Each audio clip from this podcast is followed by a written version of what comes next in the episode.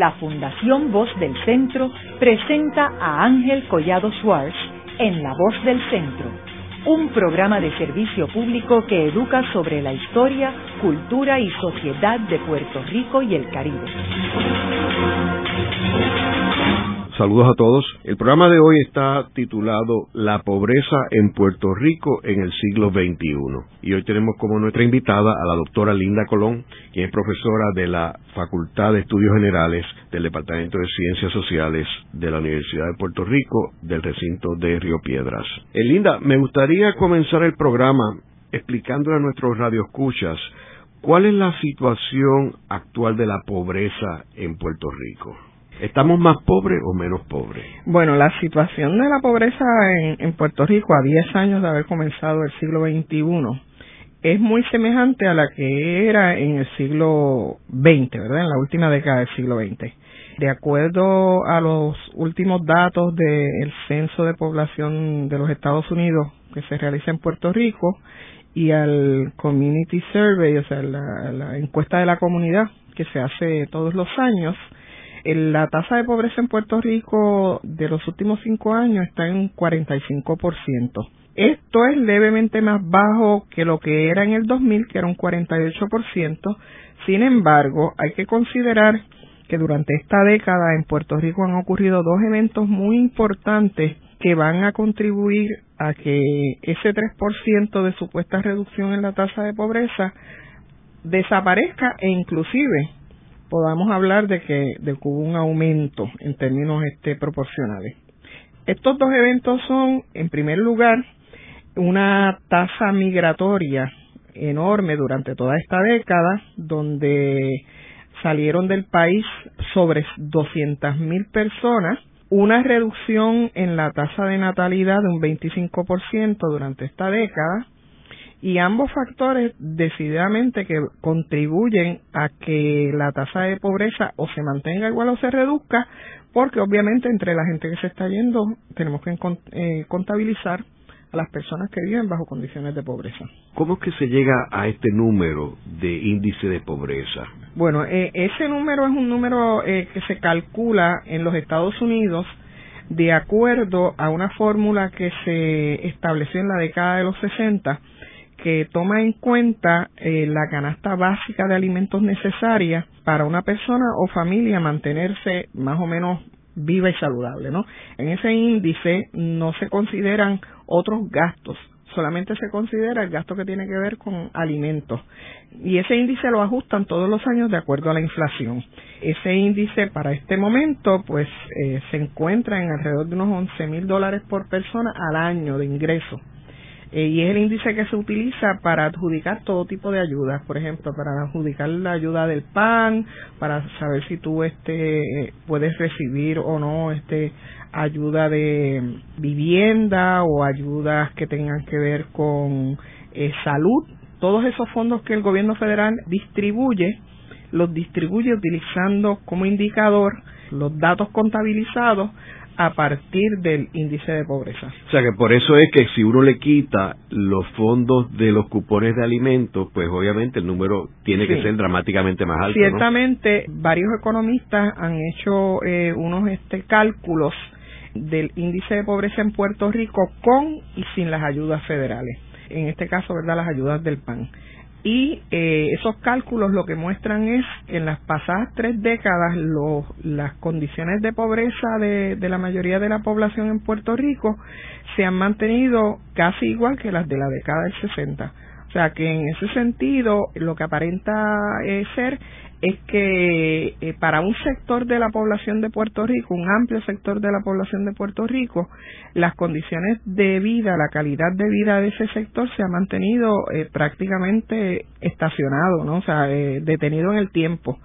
Y pues eso se observa si uno si uno sabe mirar, ¿verdad? Si uno llega un poco libre de prejuicios o sea, se saca un poco los prejuicios que, que, tiene la gente normalmente por ahí sobre las personas que viven bajo condiciones de pobreza, va a encontrar en muchísimas comunidades de nuestro país unas condiciones de deterioro muy, muy grandes. E inclusive uno va a barrios donde uno pregunta, ¿verdad? Oye, ¿y quién está trabajando por aquí? y te encuentras con que la mayor parte de la gente está desempleada, o sea, las familias no tienen personas que estén trabajando y para esas familias es muy duro porque no es que no quieran trabajar, como suele decirse por ahí, es que no hay trabajo para un amplio sector de la población, no aparece trabajo. Así que en ese sentido, este, es sumamente importante, ¿verdad? Que cualquier proyecto político, cualquier proyecto social de este país contemple que uno de los elementos centrales para reducir la tasa de pobreza en Puerto Rico es la creación de empleos. Linda, y en términos de los distintos pueblos de la isla, ¿cómo se distribuye este nivel de pobreza alrededor y a través de Puerto Rico? Es sumamente importante señalar que hay municipios de, Puerto Rico donde el tiempo se detuvo de, una manera bien este dramática. Eh, todo lo que es la cordillera central, cuando uno observa las estadísticas de pobreza década tras década, son los mismos municipios los que están bajo esas condiciones de pobreza extrema. Para darles un ejemplo, el, municipio de Maricao, de acuerdo a los últimos datos del censo que acaban de publicarse en el 2009, del 2009, tiene el 66% de su población bajo niveles de pobreza. Y ese es un municipio que ha venido perdiendo población, es un municipio que ha ido achicándose, lo que significa que que la gente que tiene algún ingreso, ¿verdad? O alguna destreza en el municipio de Maricao se va. Eh, así que esa es una situación que la vamos a encontrar en toda la cordillera. O sea, la gente estudia y se va. los poquitos que estudian. O sea, otro indicador que es interesante es que si tú miras, por ejemplo, cuántas, cuántas personas en estos municipios tienen un bachillerato, vas a encontrar que es un grupito bien pequeño de personas lo cual significa que la educación para esos municipios no es una alternativa, no está siendo alternativa. Eh, Maricao, por ejemplo, tiene una tasa de personas que no ha terminado el cuarto año de escuela superior, que es la más alta de todo Puerto Rico. Ahora no, no la recuerdo exactamente, pero es sorprendente cuando uno mira esos datos. ¿sabe? Todos estos municipios del centro de la isla están este, asociados con una muy pobre participación en el sistema educativo público y un pobre desempeño y con una expulsión continua de población. O sea, para darles un ejemplo, en Maricao, la población de Maricao son 6.303 personas. Y de esas 6.000, 4.142 están bajo niveles de pobreza. ¿Sabes que Cuando uno mira eso, sabe, ¿verdad?, que el proyecto de trabajo para, para mejorar el país es sumamente alto. Si miramos Orocovis también, que es ese este otro municipio con, que tradicionalmente está eh, entre los primeros dos, tres municipios con el mayor número de personas bajo pobreza, eh, tiene un 63%, eh, Morovis un 62%, Ciales 59%, Comerío 58%, Corozal 58, Las Marías, Lares y Guánica también 58% de, de las personas que viven allí están bajo niveles de pobreza y Guánica, Salinas, Patilla, Juntas, Peñuela, Villalba, Yauco, Utuado y Moca, un 57% de las personas en, eso, en ese municipio están bajo niveles de pobreza. En el otro extremo, los municipios que tienen las tasas más bajas de pobreza están encabezados por Guaynabo City, un 27%. Importante Guainabo, porque Guainabo es el municipio que concentra el mayor número de personas ricas de Puerto Rico, en términos proporcionales, y unos sectores medios muy amplios también. Eh, vamos a encontrarnos, ¿verdad?, que en Guainabo eh, ha habido un, proceso de reducción de pobreza, un, estimulado también por el alcalde de Guainabo, que entre otras cosas, ¿verdad?, ha, expulsado población pobre de su municipio a través de, proyectos eh, de vivienda que ha estado este, realizando. Interesante, Carolina se coloca en esta década en, como el segundo municipio con la menor tasa de pobreza, con un 29%. Culebra con un 36%, Caguas con un 38%, Dorado y Hormigueros tienen un 35%, San Juan, que es el municipio que concentra el número mayor de personas pobres en términos absolutos, con 156.302 personas bajo niveles de pobreza, tiene un 38% de su población bajo niveles de pobreza. Y entonces los otros dos municipios grandes de Puerto Rico, Mayagüez tiene un 53 y Ponce un 49. Es interesante porque Mayagüez se ha mantenido en las últimas décadas con unas tasas de pobreza por encima del 50%, eh, siendo un municipio verdad eh, importante o el municipio más importante del área oeste del país. Eh, entonces, en ese sentido, pues fíjense ustedes que la mayor parte de los municipios tienen sobre el 40% de su población bajo niveles de pobreza.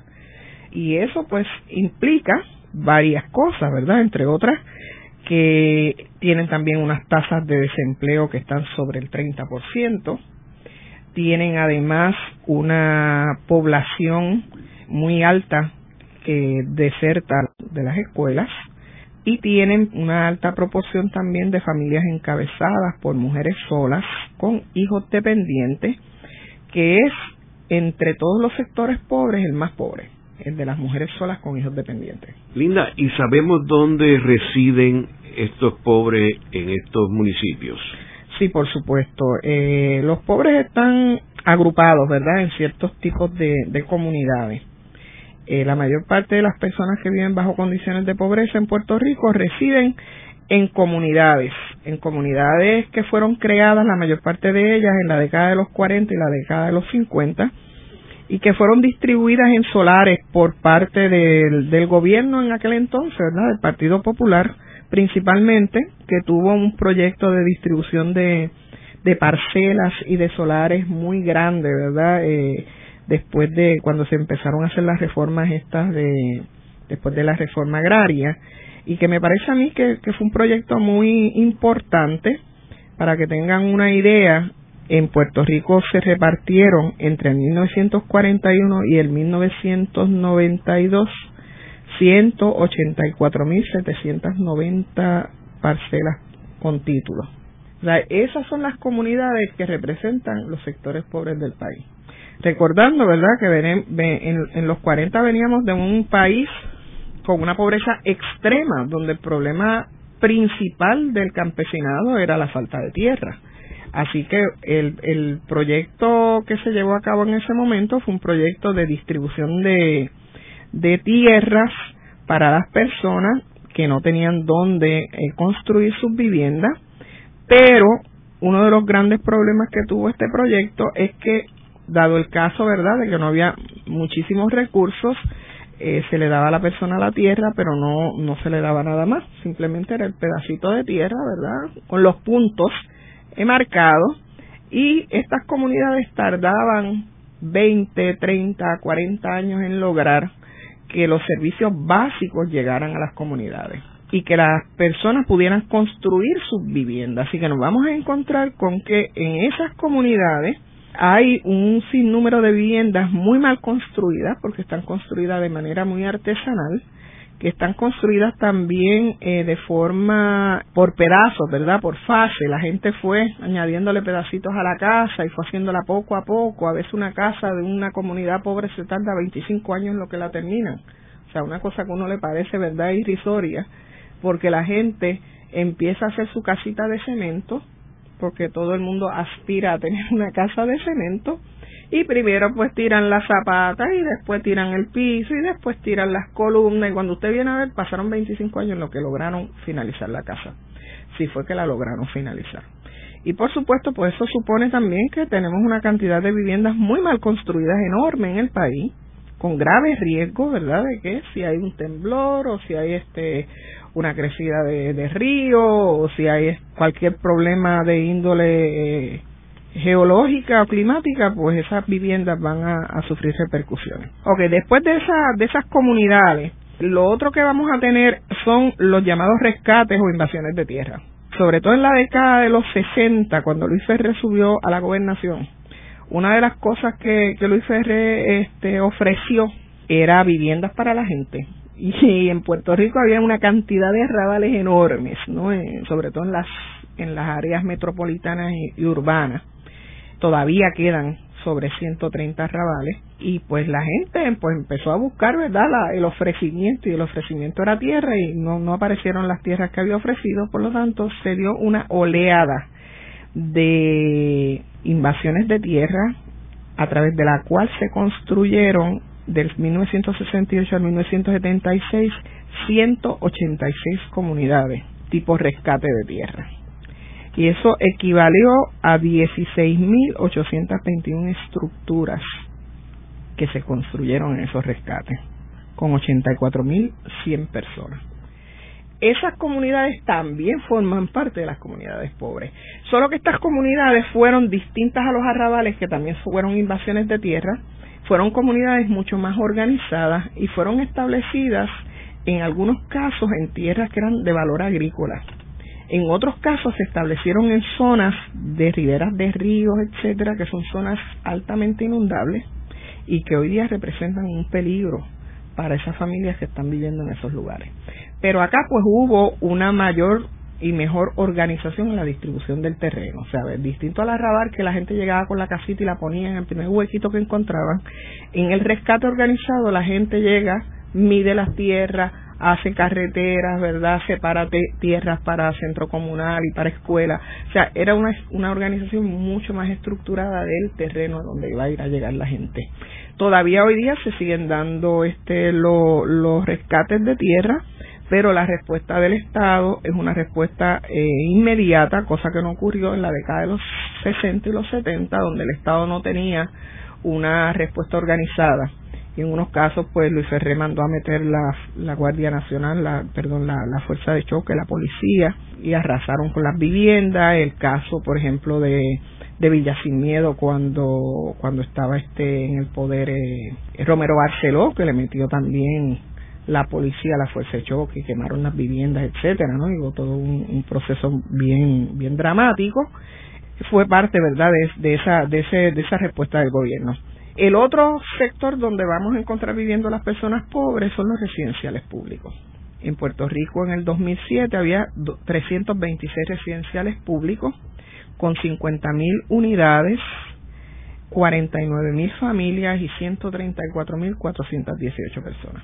Los residenciales públicos representan, si mal no recuerdo, es menos del 10% de las familias que están bajo niveles de pobreza. O sea que tampoco el residencial, aunque hay una imagen de que la mayor parte de los pobres viven en los residenciales, eso no es correcto.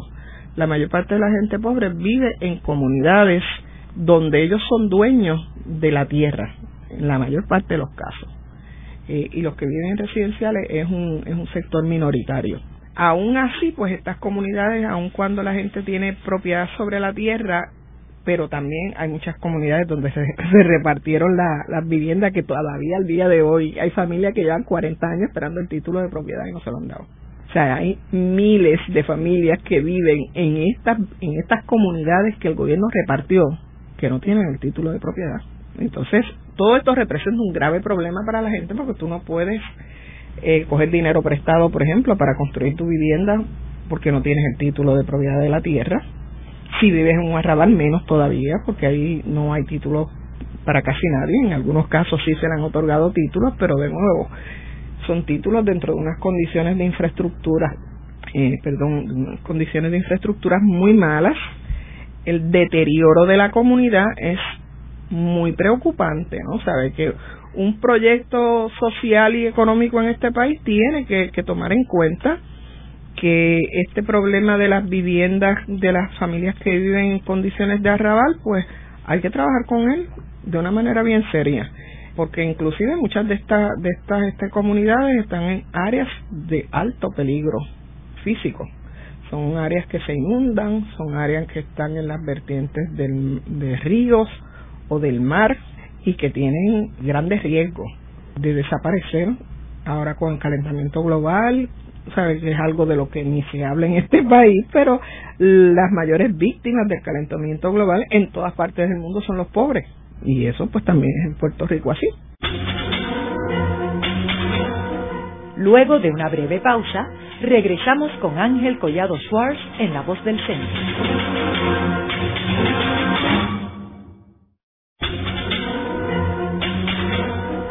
Regresamos con Ángel Collado Schwartz en La Voz del Centro.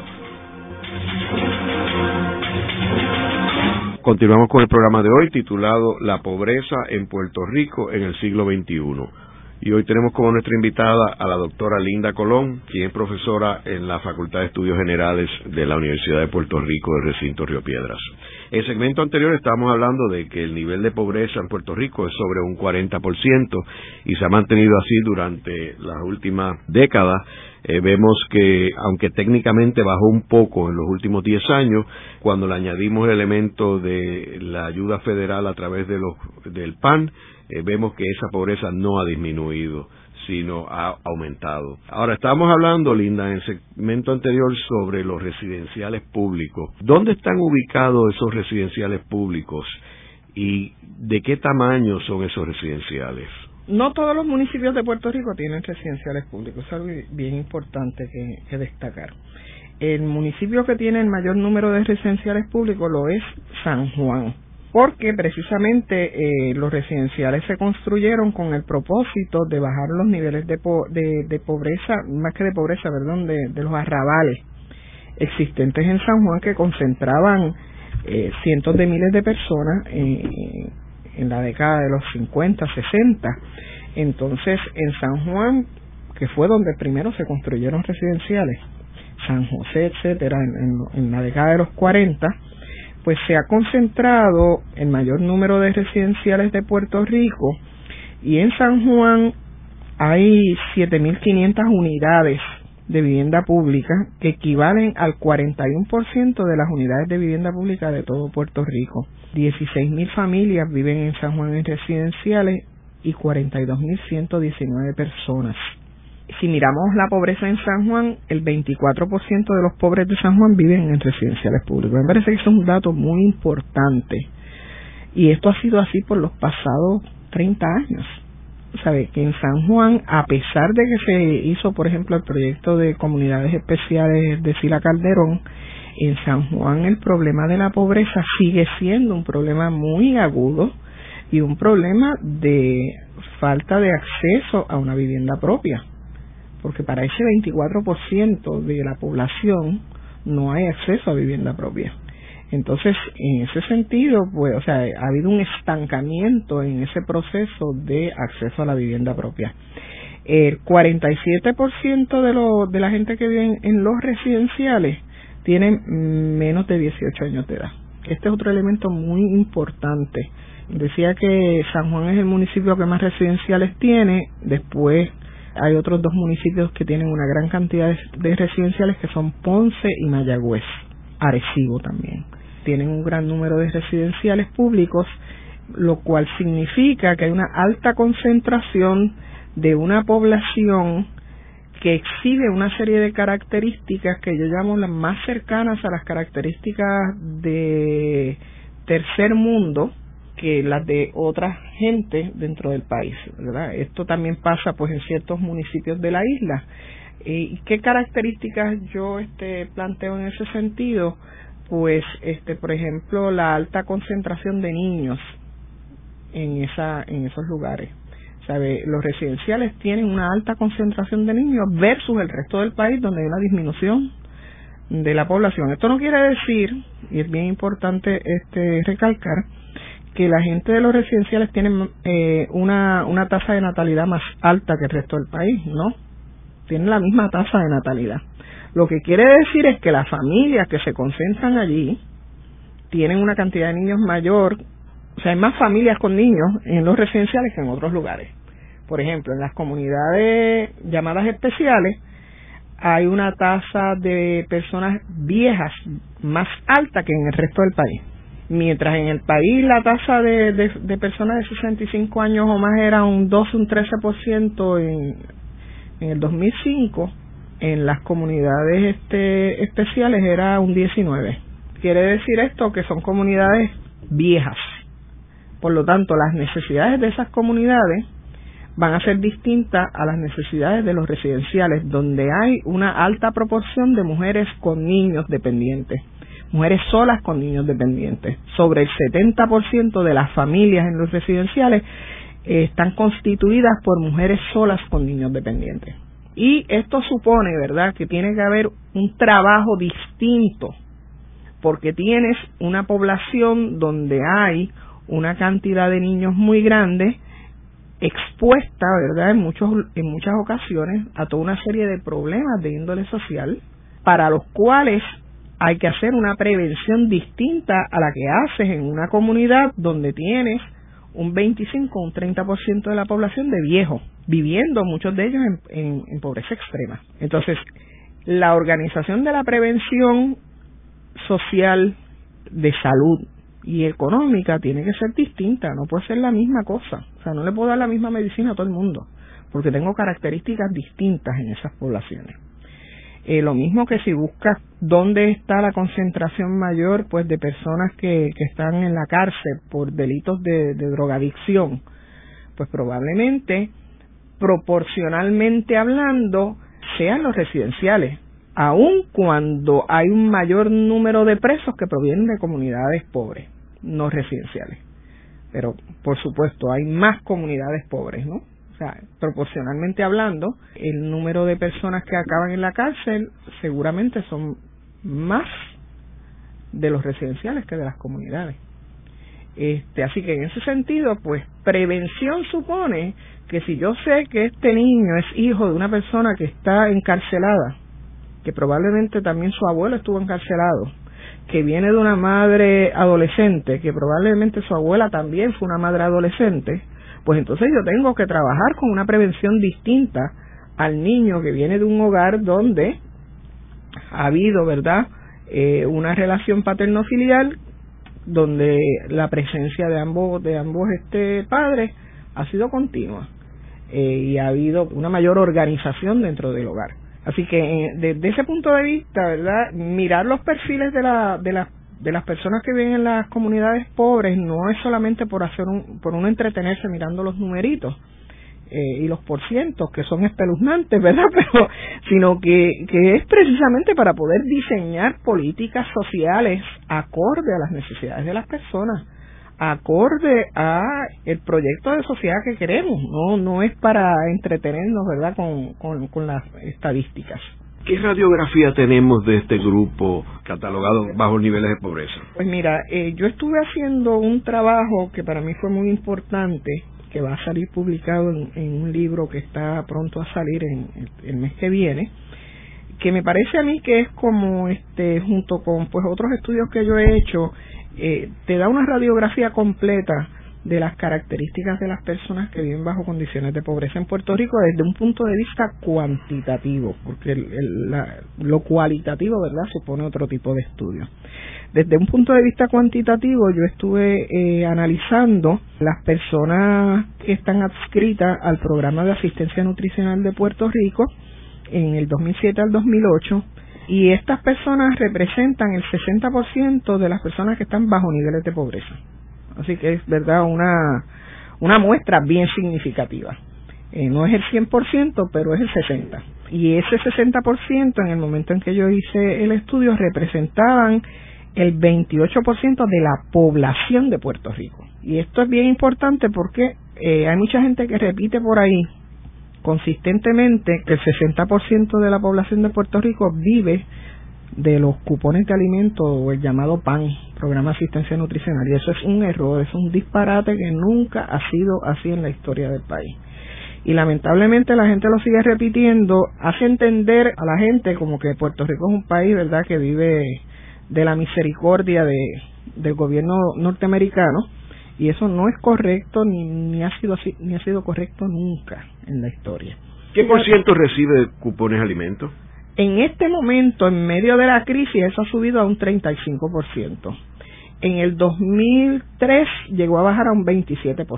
Esto por consecuencia, ¿verdad?, de toda la gente que ha quedado desempleada, que ahora mismo tenemos personas de clase media profesionales cogiendo el pan. Yo conozco montón de gente profesionales que están cogiendo el pan, porque no hay otra. ¿Y qué por ciento de la gente recibe eh, transferencias federales? Pues mira, el grupo más, más alto de transferencias federales es el PAN. Ese es el, más alto. Después de eso viene lo que se conoce como el TANF, pero el TANF solamente lo reciben 10.000 10.000 este, familias. O sea, que es bien poquita. Y la gente que recibe, por ejemplo, el Plan 8, son 35.000 familias. O sea que el programa de mayor expansión en Puerto Rico de, ayuda federal es el PAN. Lo que supone entonces que todo ese planteamiento que se hace, ¿verdad?, de que aquí la mayor parte de la gente vive del gobierno federal, es incorrecto totalmente incorrecto y para lo único que sirve es para generar una un sentido de impotencia en nuestro que ideológicamente pues obviamente sirve para mantener la condición de estatus colonial que tiene Puerto Rico o sea esta es la única colonia donde la gente supuestamente piensa que ser colonia es beneficioso el colonialismo tiene, tiene como propósito la explotación de la colonia, siempre, ¿verdad? En la historia, desde los romanos para acá, que siempre ha sido con el propósito de explotar a la colonia, menos en Puerto Rico, que la gente se piensa que es algo bueno. Ok, volviendo al, a los datos, vamos entonces a mirar los datos de, de el perfil de esa población.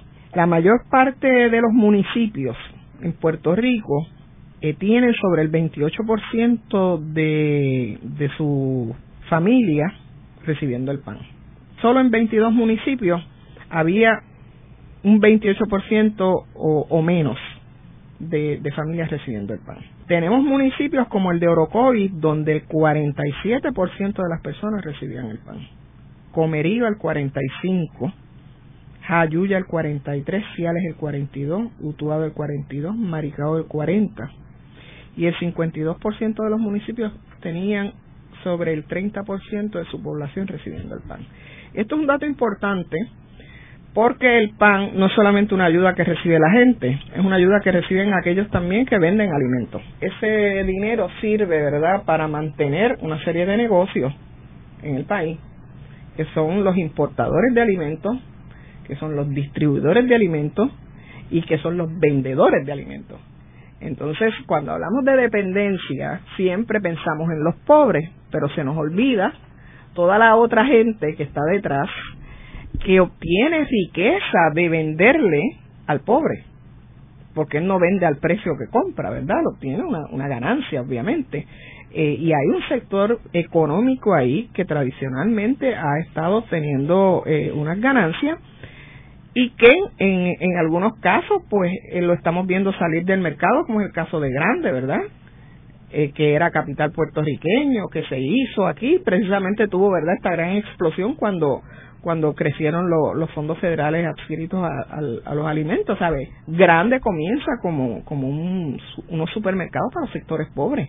Quienes iban principalmente a Grande era la gente que recibía los cupones con el paso del tiempo, ¿verdad? Grande se va sofisticando y llegando a otros este a otros mercados, Pitusa, por ejemplo, Topeca, o sea, son comercios que están organizados para servir a los sectores pobres, principalmente.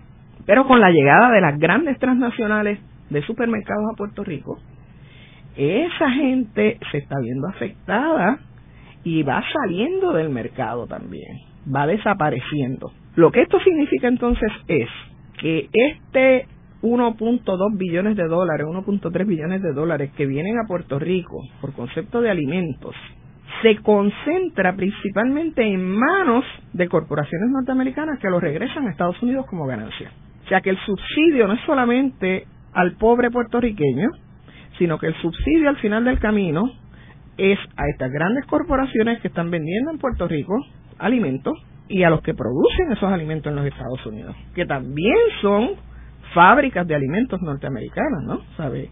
O sea, la producción de pollos, de carne de res, de que, que ahora en vez de ser ya granjas pequeñas son fábricas de pollos y fábricas de, de vacas, ¿no? O sea, cuando uno mira cómo, cómo se produce todo ese alimento, tú te quedas así, el, el trigo, ¿no? O sea, todo lo que tiene que ver con, con con producción de alimentos este se ha convertido pues en una producción masiva que, al final del camino pues viene verdad a beneficiar a un sector muy minoritario de, de los productores. Y en ese sentido esta verdad transferencia de fondos federales para los alimentos desde mi perspectiva, eh, tiene un efecto muy dañino para Puerto Rico desde el punto de vista económico y desde el punto de vista ideológico yo creo, ¿verdad?, que, en Puerto Rico hay una política alimentaria perversa o sea que está teniendo un efecto terrible sobre, sobre nuestra manera de, de ser, que inclusive está cambiando nuestra cultura alimentaria. Todos los fast food estos que hay en el país, toda la obesidad que hay en el país, con lo que esto representa desde el punto de vista de la salud, tiene unas consecuencias muy dañinas para el país. O sea, el hecho de que tú para comer tengas, para que la gente tenga claro cuánto es lo que recibe alguien que recibe el pan, ¿verdad? Porque por ahí la gente se llena la boca diciendo que, que a los pobres se lo dan todo y viven súper bien con el dinero que le mandan del pan. Pues mire, lo que recibe una persona que, que le dan el pan por día son cuatro dólares veinticinco centavos al día si está solito para las tres comidas. Eso equivale a un dólar y pico por, por comida. Y si está en familia, ese número va reduciéndose dependiendo del número de personas que vivan en la familia. Y para poder este uno eh, vivir con esa cantidad de, dinero para comer, ¿verdad? Si usted no tiene otro ingreso, eh, usted tiene que empezar a buscar de todo lo que venden en el supermercado, que es lo más barato. Salchichas, eh, los packs estos de, de pollo, que los venden bien baratos. Y yo se lo digo porque yo he hecho esas compras mucho. Pues yo tengo un familiar que no tiene otros ingresos y yo le hago la compra. O sea, la estuve haciendo por mucho tiempo. Y encima ese familiar era diabético y tenía una serie de problemas de salud, por lo cual yo tenía que ir buscando, ¿verdad? Góndola por góndola, a ver qué comida había allí barata, que no tuviera una gran cantidad de grasa y una gran cantidad de azúcar, para poder comprarle, para que él pudiera comer. Así que no estoy hablando, ¿verdad? Teóricamente estoy hablando de lo que por mucho tiempo yo estuve haciendo y lamentablemente la cantidad de dinero que él recibía, que yo daba como para 15 días de comida mala. Hay, hay un agravante y es que los precios de las comidas aquí son mucho más altos que esos mismos productos, el costo de esos productos en, los Estados Unidos. Y parte tiene que ver con las leyes de cabotajes que tienen un, monopolio Estados Unidos, la, Marina Mercante, y entonces eso aumenta el precio de los productos. Y en muchas ocasiones son productos que no están en su mejor condición. De décima categoría. Yo me acuerdo de aquella época que venían los pollos grado A, grado B, grado C, grado D, que, que los últimos ya estaban como que negros. Entonces, esa era la. Todavía lo venden, solo que ya no lo ponen por gradación. Y entonces tú compras eh, pollos congelados, por ejemplo, o partes de pollo congelada que llevan tanto tiempo congeladas que ya están este cianóticos, ¿no? el tiempo que llevan congelado. Y por eso es que verdad que yo planteo que es una política perversa porque primero nos destruye nuestro sistema agrícola.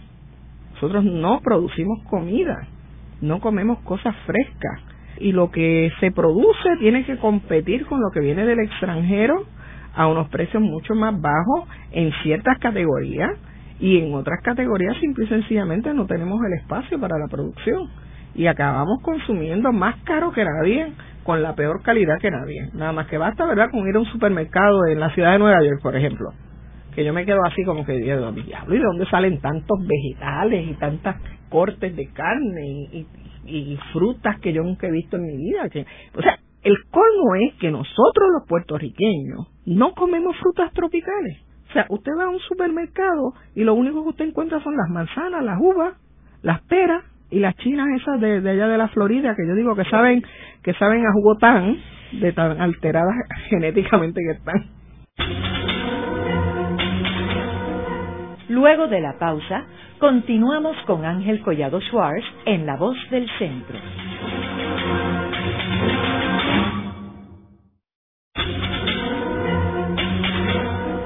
Regresamos con Ángel Collado Schwartz en La Voz del Centro. Continuamos con el programa de hoy titulado La pobreza en Puerto Rico en el siglo XXI. Y hoy tenemos como nuestra invitada a la doctora Linda Colón, quien es profesora en la Facultad de Estudios Generales de la Universidad de Puerto Rico del recinto Río Piedras. Linda, en el segmento anterior estábamos hablando sobre la radiografía de las personas que están en nivel de pobreza entre las características en términos de género y de, y de edades, es importante destacar que el 57% de las personas que reciben el PAN son mujeres y el 43% hombres. En términos de las edades, el grupo de los niños de 0 a 19 años ¿verdad? es 39% y de 20 a 64 años el 49%. Eh, lo que supone que la mayor parte de las personas que reciben el PAN son niños y viejos. O sea, el 51% está constituido por niños y viejos. Y esto es bien importante también porque eh, muchas personas, ¿verdad?, piensan que la gente que recibe el PAN es gente que, puede trabajar y no está trabajando, lo cual es cierto, ¿verdad? Hay un grupo grande de los 20 a los 64 años, que es, es el 49%, que pudiera estar incorporado en el trabajo y no lo está. Y no lo está en gran medida porque para ese grupo no hay trabajo. Pero en ese grupo que pudiera estar incorporado en el trabajo, hay un sector de la población alarmantemente grande que tiene problemas físicos y mentales. O sea, que son personas que están enfermas de alguna forma.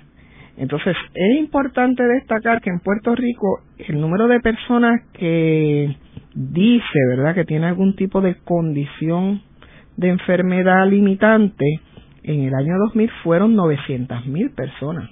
Que este es un número, ¿verdad?, escalofriante. No sabemos exactamente cuál es el tipo de impedimento que ellos tienen, pero es un número que sigue siendo escalofriante. Como es escalofriante también que en las escuelas públicas ahora mismo 125 mil niños están diagnosticados con algún tipo de problema que les impide la educación. Eh, resulta realmente bien este importante destacar que el autismo en Puerto Rico se ha convertido en una epidemia. Si mal no recuerdo, la estadística dice, yo creo que son 92 niños por cada 100 mil varones, los varones, que tienen autismo en Puerto Rico. Y creo que entre las niñas un son 86. Eh, y eso es este, de los indicadores más altos del mundo. Y, a qué se debe? Pues nadie sabe decir a qué se debe. O sea, yo creo que esa investigación está por hacerse.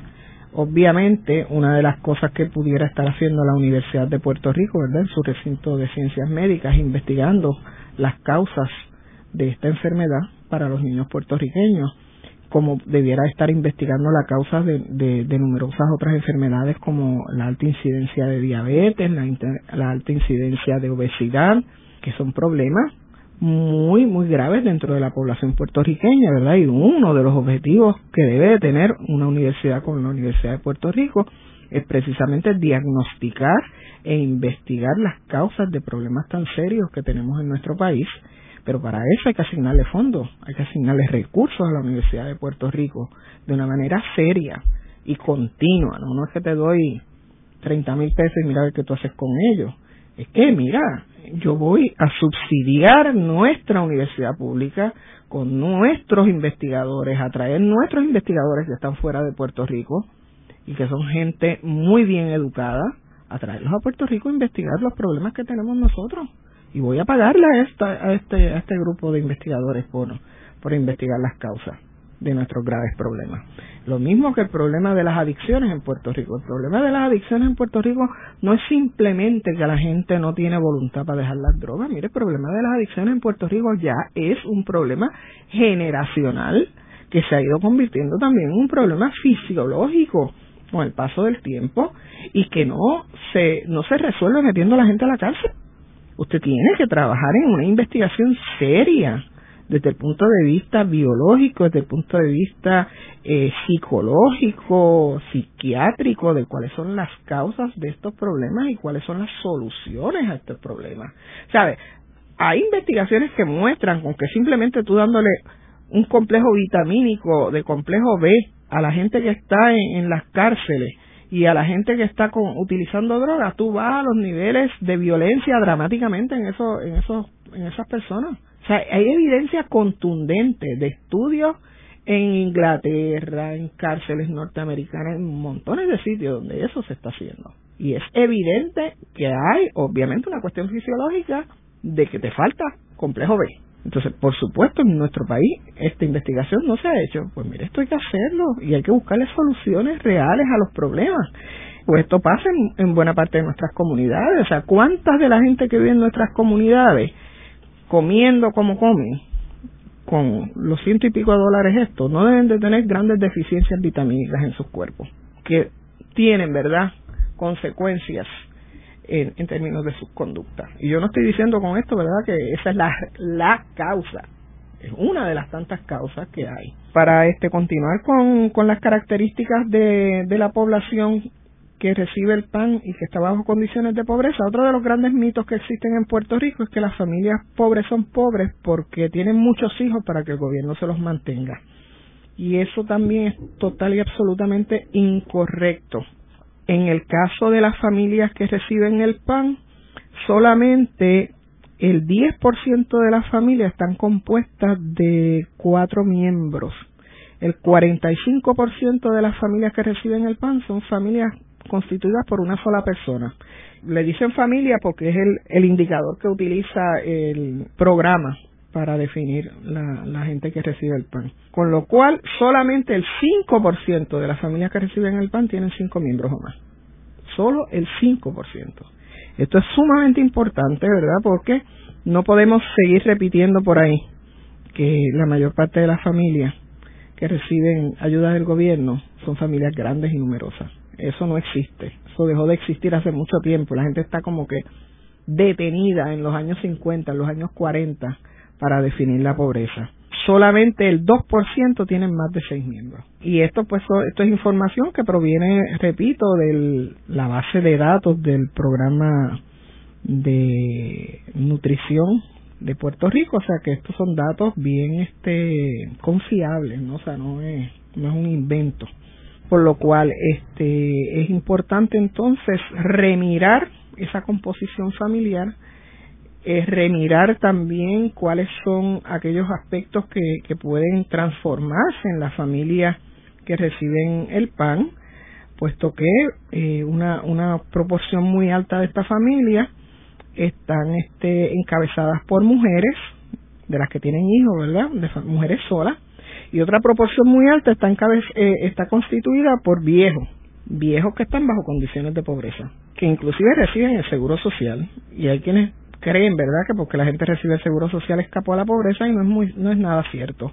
La mayor parte de la gente que recibe el seguro social en Puerto Rico recibe menos de 600 dólares al mes y un por elevadísimo recibe 300 dólares al mes, lo que los coloca los mantiene bajo niveles de pobreza. El 42% de los viejos en Puerto Rico que tienen 65 años o más están bajo niveles de pobreza. Luego de una breve pausa, regresamos con Ángel Collado Schwartz en La Voz del Centro.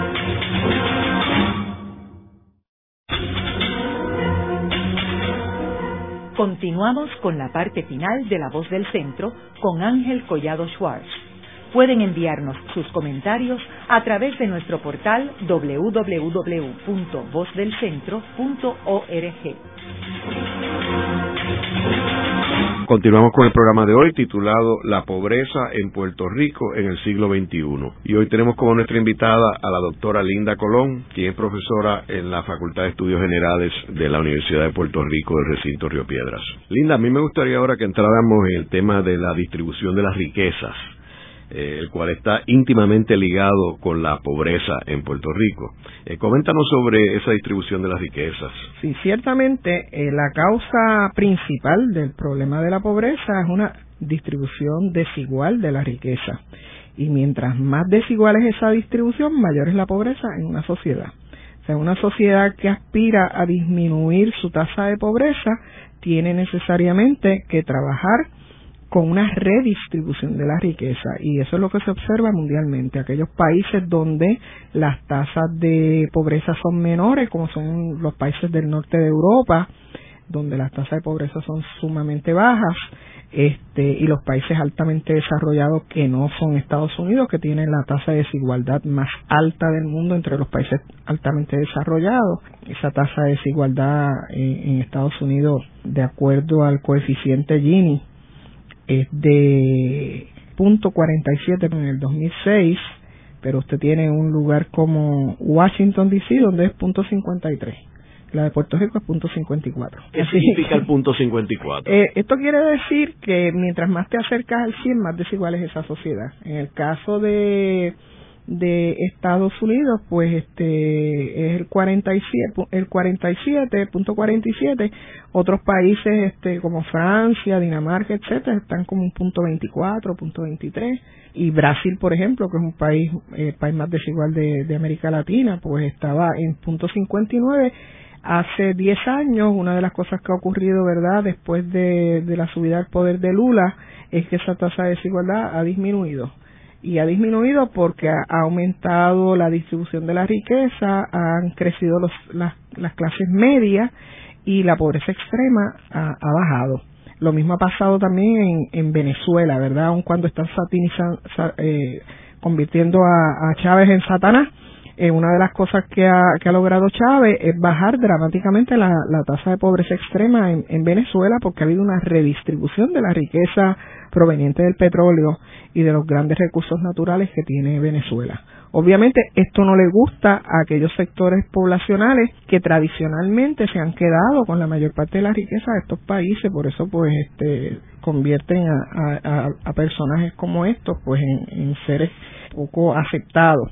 En el caso de Puerto Rico, eh, Puerto Rico tiene una, una tasa de desigualdad muy alta que ha tendido a mantenerse bastante estable en los pasados, eh, durante todo el siglo XX. Para que tengan claro, el 20% de mayor ingreso en Puerto Rico concentra el 60% de los ingresos. Y en Estados Unidos concentra el 52% de los ingresos.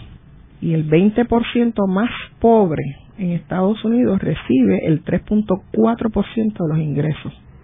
En el caso de Puerto Rico recibe el 1.7% de los ingresos.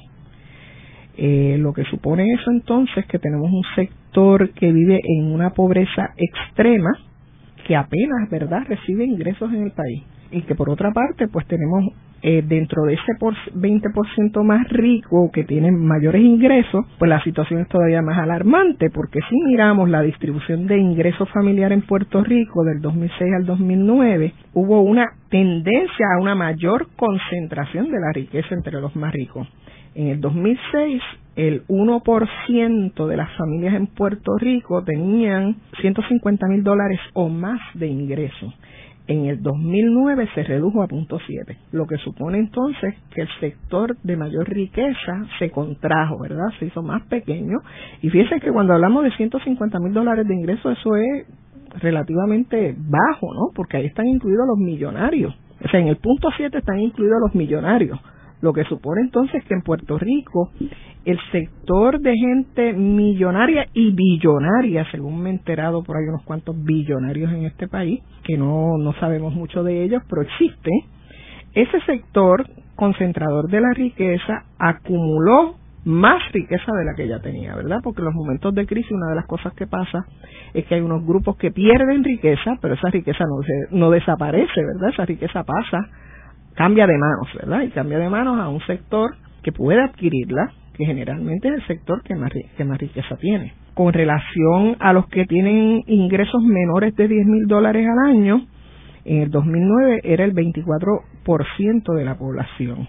De 10 mil a 25 mil, el 32%. De 25 a 50, el 26%.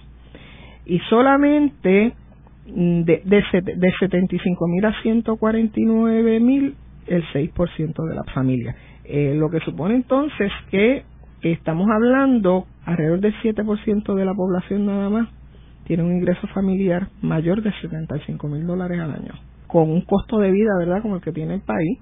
Esto implica que la mayor parte de la gente eh, pertenece a las estratas medias, esas estratas medias están altamente endeudadas para, para poder mantener un estilo de vida mínimamente, ¿verdad?, este aceptable dentro de toda la ideología de, de, consumo que hay en este país.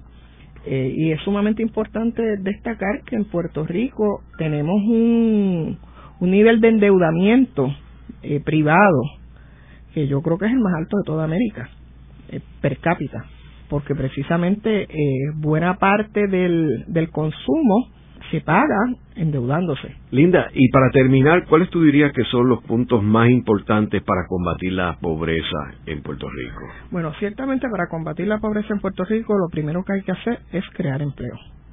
hay que crear empleo y empleos que sean relativamente bien, bien pagos, ¿no? En segundo lugar, hay que reducir el costo de vida, o sea, el costo de vivir en Puerto Rico es demasiado de muy alto. Y en tercer lugar, sumamente importante, hay que redistribuir riqueza. Esa riqueza que está súper concentrada en un por ciento bien pequeño de la población, de alguna manera, ¿verdad?, tiene que ser redistribuida. Y con esto yo no estoy diciendo que, que la gente que trabaja y que hace un esfuerzo y que invierte no tenga derecho, ¿verdad?, a tener un rédito por lo que está haciendo. Ciertamente que sí, pero lo que hemos visto en los pasados 60 años de historia es que la tendencia ha sido a que lo que le toca a un sector pequeño de la población a nivel mundial ha ido creciendo cada vez más, mientras que lo que le toca al resto de la población ha ido disminuyendo cada vez más. En otras palabras, si yo este creo una creo mil dólares y yo me quedo con ocho, con ochocientos de esos mil dólares es una cosa distinta a que si yo a que si se crean mil dólares verdad de riqueza eh, yo me quedo con 300 y el resto se distribuye. Sí estoy, estoy recibiendo más que los demás, ¿verdad? Pero los demás están teniendo una proporción mucho más este, eh, justa de la riqueza creada. En el programa de hoy hemos discutido la pobreza en Puerto Rico durante el siglo XXI. Hemos visto cómo en esta última década Puerto Rico se ha empobrecido y que la clave para poder salir de la pobreza es la creación de empleo y la redistribución de la riqueza junto con el control de el costo de vida en el país. Muchas gracias, Linda. Muchísimas gracias por la invitación. Esta ha sido una producción como servicio público de la Fundación Voz del Centro. Los invitamos a sintonizarnos la próxima semana a la misma hora. Y recuerden que pueden adquirir el libro Voces de la Cultura en su librería favorita o en nuestro portal